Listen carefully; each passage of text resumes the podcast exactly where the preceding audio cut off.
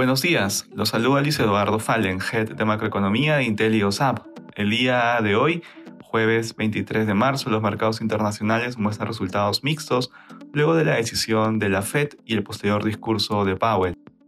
De manera particular, en Estados Unidos los mercados avanzan luego de la decisión de política monetaria.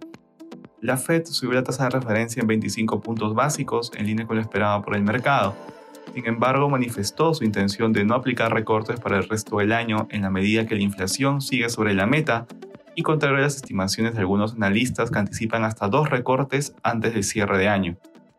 En la eurozona las bolsas de bloque registran retrocesos. En Europa los inversionistas siguen de cerca la decisión del Banco de Inglaterra pronosticando un alza similar de su par estadounidense del día de ayer de 25 puntos básicos para llevar la tasa de referencia a 4.25.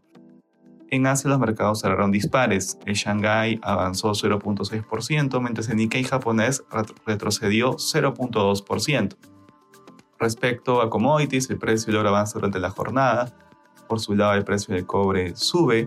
Y finalmente, el precio del petróleo retrocede, ubicándose alrededor de 71 dólares el barril WTI. Gracias por escucharnos. Si tuviera alguna consulta, pueden contactarse con su asesor.